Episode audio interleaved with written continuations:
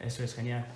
Bueno, pasamos ahora a, otra pregunta que te quiero hacer y un poco es que eh, la mayoría de los jugadores tienen la creencia de el hecho de que por tener un abdomen muy marcado y muy definido, eh, cuanto más impactante mejor, pues eh, eso les va a repercutir a, tener un mejor rendimiento en el partido. Entonces, quiero que un poco nos expliques si, si existe esa estrecha relación o, si en realidad es una creencia limitante que muchos de los futbolistas tienen.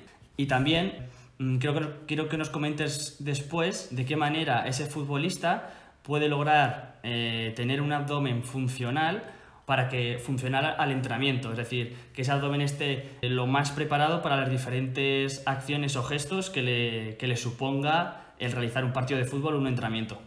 Yo creo que aquí estamos igual, un abdomen que esté completamente marcado no tiene por qué ser un abdomen fuerte y estable, no tiene nada que ver, ¿vale? Igual que ver a un culturista grande no tiene por qué significar directamente eh, que esté fuerte, ¿vale? Que levante mucho peso en sentadilla o que sea capaz de realizar un salto vertical de mucha altura, etc. Eh, por lo tanto, eh, no debemos guiarnos por esto, como he dicho antes, el entrenamiento a nivel abdominal o core, como queramos llamarlo, es súper importante porque nos evita lesiones, previene de lesiones a nivel de tren inferior, pero eh, porque una persona eh, tenga el abdomen marcado no significa que esté fuerte y estable, y esto es súper importante de remarcar. ¿Qué tipo de entrenamiento em, podemos seguir a nivel de abdomen para potenciar nuestro entrenamiento en fútbol? Pues bueno, un poco lo que hemos hablado también antes. Si somos eh, sujetos novatos, eh, todo tipo de entrenamiento básico, eh, anti-extensión, anti-rotación, anti-inclinación, eh, nos va a venir genial, ¿vale? que no, hace falta que sean gestos específicos. si buscáis algún ejemplo, cualquier plancha, cualquier press palov, ¿vale? por poner otro ejemplo. Si ya somos sujetos más avanzados, sí que podemos meter entrenamiento más a nivel específico, sin olvidar este entrenamiento más básico, bueno, básico por llamarlo así, eh, e incluso podemos meterlo con compañeros, ¿vale? El típico eh, juego de empujarnos con el compañero en la posición de, bueno, el, típico, el juego de la batalla de gallos, ¿no? Batalla de gallinas se llama, o el que hacemos una cargada con el compañero, etcétera, etcétera. Al final son ejercicios que también llevamos, que no sabíamos que el abdomen estaba implicado y que son súper efectivos y se ven incluso en, bueno, en la actualidad en profesionales.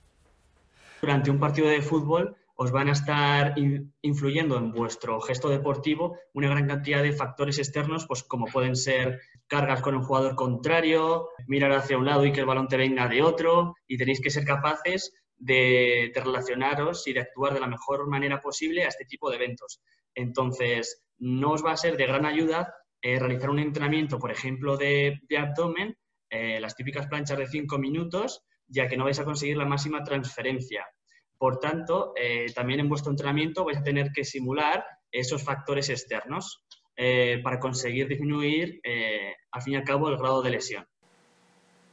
Sí, sí, al final la variedad nos va a dar mucha riqueza sensoriomotora que al final es lo que ocurre en el terreno de juego. No, no nos ocurre una acción, una misma acción durante el terreno de juego en 90 minutos, no se repite. Siempre son acciones diferentes. O el balón, o el rival, o el compañero intervienen varios factores y al final eh, cuanto más variedad y riqueza tengamos, mejor. Eso sí, siempre eh, de la globalidad, ¿vale? Eh, a, la, a, la, especificidad. La especificidad.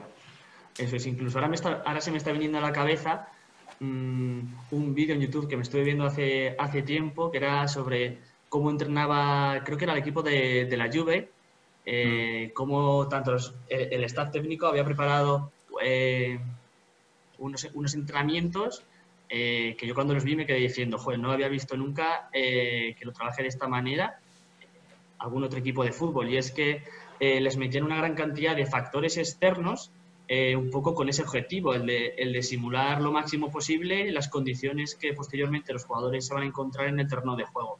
Entonces, pues había un montón de, de saltos, driblings, cargas con jugadores, al jugador le tiraban tiros y el balón daba antes a, otro balón para poder reaccionar lo más, lo más rápido posible.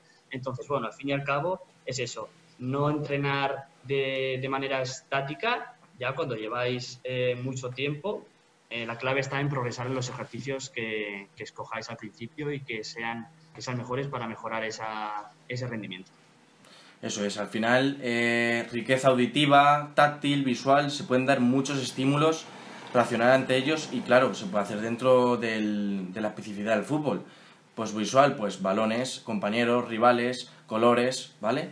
Y así un poco con todo. Y como ha dicho Miguel, importante darle variedad, pero también progresar en, en, en los, los ejercicios que consideremos como pilares fundamentales o que maximicen nuestro rendimiento ya que podéis destinar eh, mucho tiempo durante la semana a realizar ejercicios de abdomen y, bueno, el fin de semana mmm, estáis esperando a, notar esas, esas diferencias, bueno, ya no solo el fin de semana, el mismo fin de semana, sino durante un largo periodo de tiempo. Eh, por ello, para en realidad notar esos cambios, al fin y al cabo hay que progresar, porque si no, eh, a lo mejor os puede surgir esa frustración típica del jugador de que, bueno, yo he hecho yo he entrenado un montón, pero sin embargo no noto los cambios eh, eh, cuando en realidad los necesito, que es en el partido. Sí, yo creo que, yo creo que aquí eh, dependerá también un poco. Obviamente se puede entrenar fuerza mal, ¿vale? Se puede entrenar fuerza mal.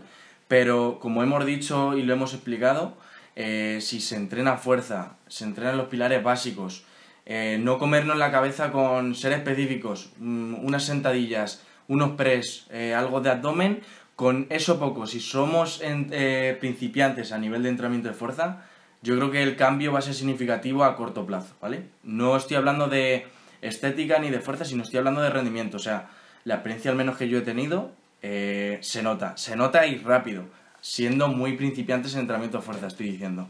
Cuanto más nivel tengamos, la progresión cada vez se va a dificultar más y se va a ver también menos reflejada en el campo, ¿vale? Cuanto más expertos seamos, pero en cualquier área, eh, va a ser más difícil progresar.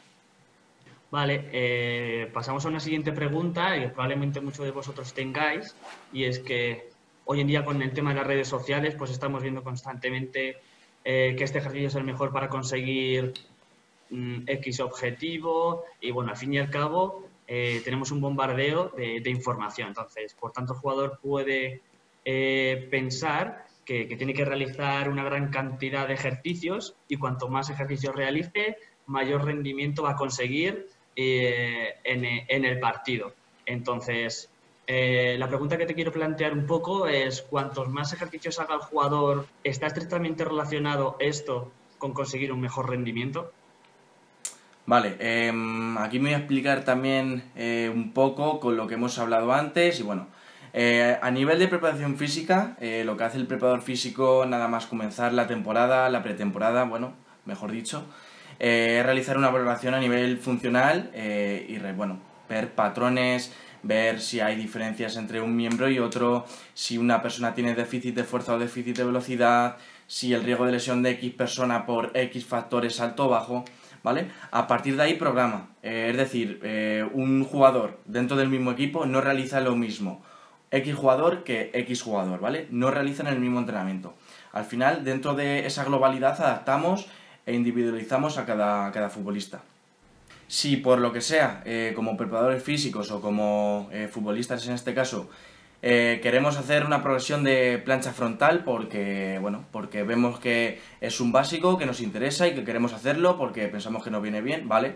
Pues podemos hacerlo en periodos más básicos eh, directamente en la plancha estática y conforme vayamos avanzando podemos hacerla eh, dentro del terreno de juego, implementar la plancha frontal y que, por ejemplo, un compañero o nuestro entrenador nos dé un estímulo visual, auditivo y salgamos en una dirección u otra realizando un sprint, por ejemplo. Para poner un ejemplo de que al final de los ejercicios más básicos y más estáticos también se puede progresar y hacerlos un poco más específicos. Eso es, eh, no es que eh, pensemos en un ejercicio y este se haga de una manera, sino es que hay 100.000 variables de cómo realizar un mismo ejercicio. Entonces, ahí también un poco es, es el profesional quien se, tanto preparadores físicos como, como fisios, los que se encargan un poco de, de, valorar tu estado y de ver eh, qué variable de ese ejercicio es la que mejor se, mejor se adapta a ti en ese momento de, de la temporada. Venga, pasamos a, a la última pregunta. Esta, esta, estoy seguro de que le va, de que le va a gustar a, Álvaro. Y es, bueno, hoy en día... Eh, Mm, como, eh, como, el Bayern de Múnich eh, se ha hecho campeón de, de, la Champions, ha dado mucho que hablar el estado de forma física de sus jugadores. Entonces, bueno, muchos de vosotros habéis pensado, joder, vaya, eh, estos jugadores están, están muy tochos. Seguro que, que durante el terreno de, en el terreno de juego van a tener una ventaja competitiva enorme. Entonces, la pregunta que te quiero lanzar es, bueno, la hemos comentado, ha, ha salido esta pregunta. Eh, anteriormente a la conversación, pero bueno, eh, esa relación entre estética y rendimiento, y rendimiento de los jugadores. Vale, bien. Eh, esta pregunta, bueno, la respuesta va a ser un poco polémica, creo yo, porque bueno, ahora mismo todos pensaréis que obviamente Goretzka o Coutinho eh, bueno, también Lewandowski, están eh, súper fuertes y además se ha relacionado eh, dentro del periodo de competitivo con, buen rendimiento, o sea, han, realizado un rendimiento espléndido. Entonces, sí que ahora una respuesta que os diga lo contrario os puede resultar un poco polémica. Pero creo que ahora mismo hablar del Bayern de Múnich cuando ha sido campeón, con ese estado físico, eh, y alabarlo creo que es una opinión un poco ventajista, ¿vale? Me explico. Como hemos hablado antes, no hay una relación entre estética y rendimiento. Incluso puede ser que una excesiva estética, preocupación por la estética o eh, excesivo tamaño muscular pueda eh, intervenir de forma negativa en el terreno de juego. Y esto es obvio, o sea, al final un futbolista con piernas grandes, fuertes, podrá saltar más, podrá correr más, podrá realizar cambios de ritmo mejor y más rápido, pero al final el bíceps no creo que intervenga mucho en el terreno de juego eh, e incluso estar fuerte como, como hemos podido ver a Goretzka eh, a nivel de abdomen, puede que, no, que eso no signifique que esté fuerte, ¿eh? o sea, no tiene nada que ver. Entonces, ¿es cierto que han ganado, que han realizado un rendimiento espectacular? Sí, además que estaban como aviones. Eh, ¿Tiene que ver esto con el estado estético? No lo creo. Al fin y, al, fin y cabo, un poco, eh, para resumir esto, es que eh, no porque a una persona se la vea que está enorme físicamente y súper definido, esto significa que vaya a estar en un estado óptimo para realizar pues, un deporte en concreto, ya que, bueno, al fin y al cabo ese jugador no ha realizado un entrenamiento de adaptación a ese deporte. Entonces, tener, tener en cuenta eh, de que bueno, en vuestros entrenamientos no os centréis tanto en la estética, sino si queréis, si queréis conseguir eh, eh, potenciar el rendimiento en vuestros partidos, al fin y al cabo tenéis que pensar en cómo puedo mejorar yo físicamente para estar lo más adaptado posible en el terreno de juego.